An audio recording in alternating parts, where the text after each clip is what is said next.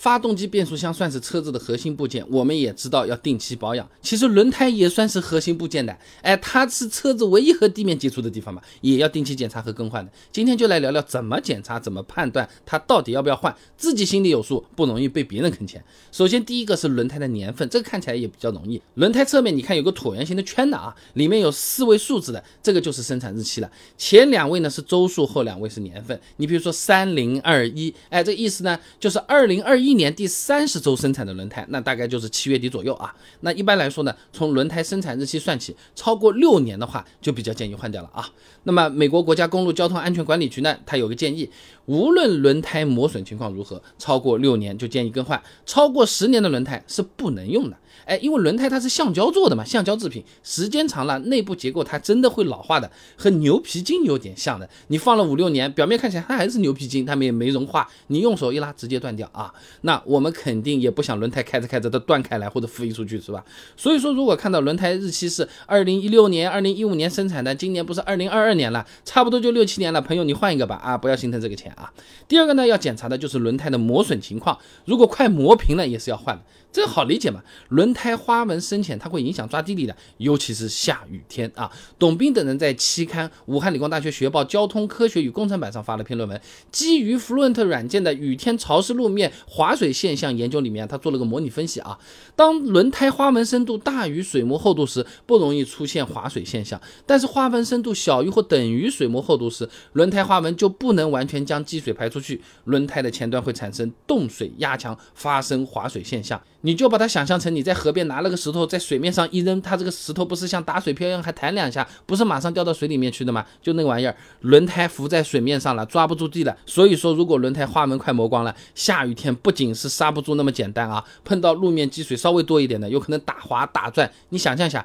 一块湿的肥皂你扔在浴缸里的时候的那个样子，你根本无能为力，打方向没有用的啊。那么具体磨损状况，我们可以通过磨损标志来判断的。哎，纵向一条一条的花纹里面啊。凸起的就是磨损标志了。GB 九七四三二零一五轿车轮胎上面它是有要求的啊，每条轮胎至少有四个一点六毫米的胎面磨耗标志。哎，这一点六毫米差不多就是一块钱硬币的厚度。哎，这个花纹其实已经是比较浅了。所以说，一般轮胎啊，厂家出于安全考虑啊，会让我们早点换的。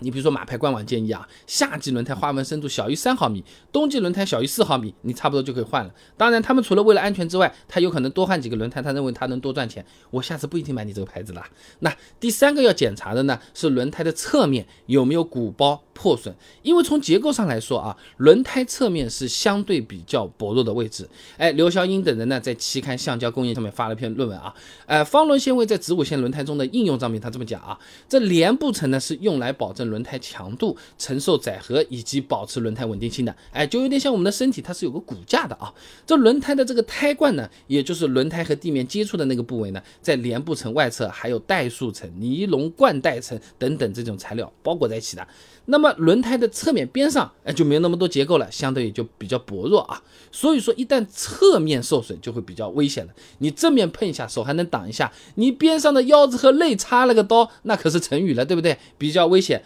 侧面受损。就容易鼓包，其实呢，就是侧面来的这个外力冲击进来了，两肋插了刀，哎，你的这个肋骨被插到了，哎，这个连线它断裂开来了，那你边上就会鼓起来了，仅有的连线都断掉了，那爆胎的风险系数就高了啊。那欧阳长青在期刊《中国司法鉴定》上发了一篇论文，《交通事故中轮胎爆破痕迹的检验与应用》里面啊，他分析了一些常见的爆胎事故，发现爆胎破口啊这些部位大多数都在胎肩、胎侧这些薄弱的位置，所以。说，各位朋友，如果发现轮胎侧面受损了，建议马上去店里处理。哎，如果人家说你要换个新的，你换吧啊，这个什么都可以重来，自己不能重来啊。那么前面说的这三种情况，理论上来说都是推荐尽快换胎了。但评论区也有朋友说啊，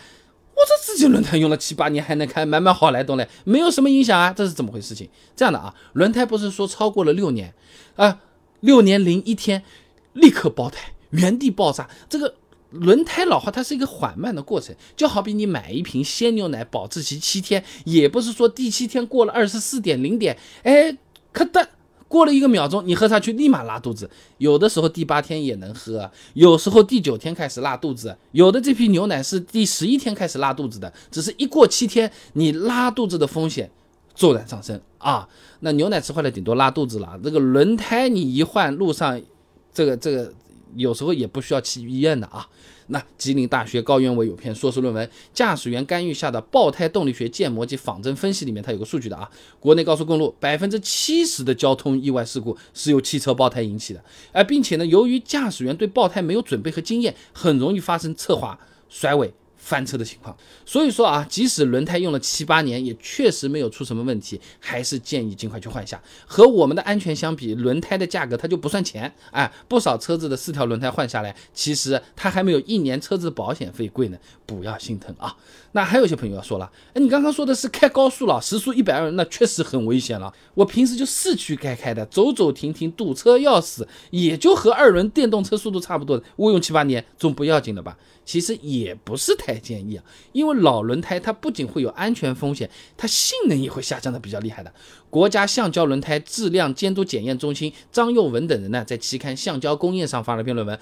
老化对轮胎及轮胎材料性能的影响》里面，它有个测试的啊，它模拟老化五年的这个轮胎内部的粘合强度呢，也下降超过百分之五十，哎，这轮胎侧面的拉伸强度也下降了百分之二十到百分之三十。数据什么也不用记的，反正就是老化的这个轮胎啊，有可能花纹你看着挺深的，但是性能已经不太行了。刹车距离来说好了啊，陈佑元在期刊《科技与创新》上面发了篇论文，试。论轮胎性能对汽车制动性的影响里面讲到啊，这老化后的轮胎由于轮胎材料性能下降，会延长三米以上的刹车距离啊。实际开车的时候，可能就是红绿灯停车有点刹不住了，越线了；下雨天有点危险，原本能刹住的追尾了。你不要小看三米，有些车子短一点的，它一台车的这个距离也就是三米，我们长一点的不就四米五米嘛，基本上是大半个车身了啊。所以说这个和我们上不上高速不太冲突，即使市区开也一样建议换，并且老轮胎对油耗有可能也有负面影响。好，总结一下啊，轮胎如果有年限过长、磨损过度、侧面有破损、鼓包这些情况，